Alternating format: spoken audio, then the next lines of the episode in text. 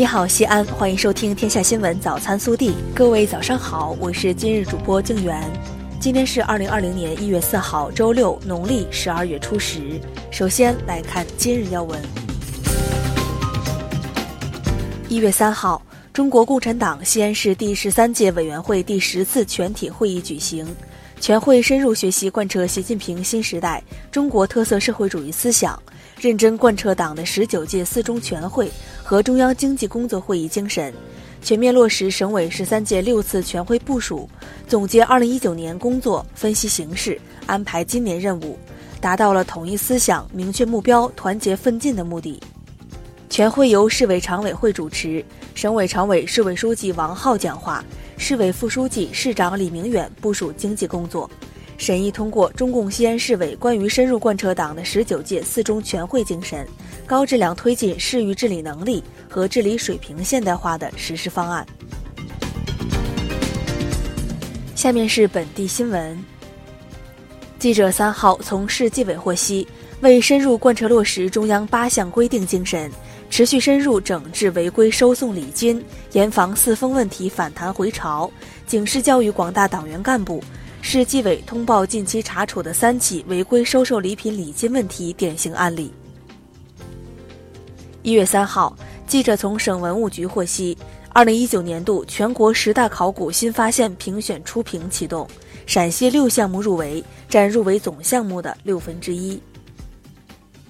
三号。陕西省发展改革委副主任、新闻发言人刘迎军表示，二零二零年将建成投运西安至银川高铁、平利至镇平和安康至郎高等四条高速公路项目。一月四号至七号，我市将有一次明显降雨雪天气过程。据此，一月三号，市应对冰雪灾害天气应急指挥部组织召开二零二零年首次联席会议。部署冰雪灾害天气应对防御工作。中华人民共和国外商投资法实施后，一月二号，西安市为加纳籍自然人阿卜杜勒·纳希尔投资的公司颁出首张外商投资企业营业执照。三号，西安市慈善会举办二零二零年春节送温暖活动新闻发布会。一百九十二万元爱心善款和物资将温暖三千五百户贫困家庭和一千名困难环卫工人。西安交警根据二零一九年十二月份交通事故统计数据，总结出十条危险路段向社会发布。近日，西安交警对边家村十字围挡进行缩减改造，拓宽东西两侧南北向人行便桥。再有不到一个月的时间，边家村十字围挡区域将由两侧移动到十字中间靠南位置，届时东西向车辆通行方式不变，南北向车辆需从围挡两侧绕行通过。因工作需要，一月六号起，公安长安分局将搬迁市长安区西长安街两千三百六十六号，长安区政府对面西北政法大学长安校区西侧。下面是暖新闻。近日，有好心群众捡到装有两万元现金的钱包，交给警方，失主却未曾报警。公安雁塔分局大雁塔派出所民警武俊鹏多方查找失主无果后，通过发朋友圈，终于找到失主。一月二号，民警将钱包归还给失主。接下来是国内新闻。据国铁集团消息，自二零一九年十二月十二号铁路春运售票开始以来。截至二零二零年一月二号，已累计售票三点零九亿张。近日，人社部、国家邮政局联合颁布标准，快递员和快件处理员职业将分别设置五个等级，同时明确各等级需掌握的工作内容、技能要求和相关知识。工信部三号回应四 G 网速下降问题，总体来看，近期全国四 G 网速整体保持稳定。可能存在个别区域某些时段下降情况。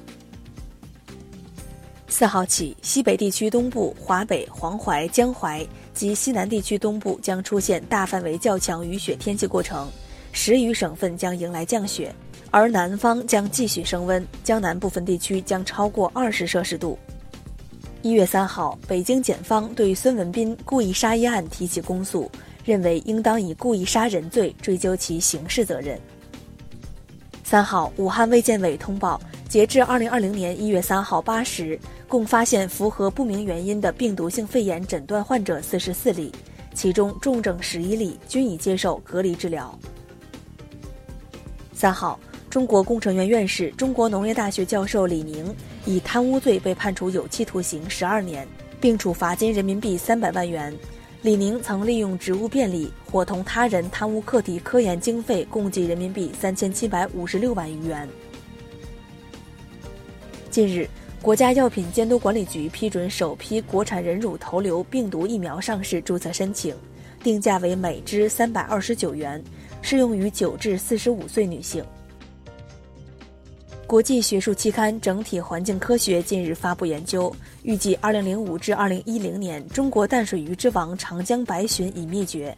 科研人员2003年以来没有再发现过白鲟。最后是微调查。元旦刚过，春节将至，你收到亲朋好友的祝福消息了吗？然而，有人抱怨说，收到的祝福都是群发的；也有人觉得群发也是一个挑选过程，给你发送祝福短信也说明了重视。这事儿你怎么看？更多精彩内容，请持续锁定我们的官方微信。明天不见不散。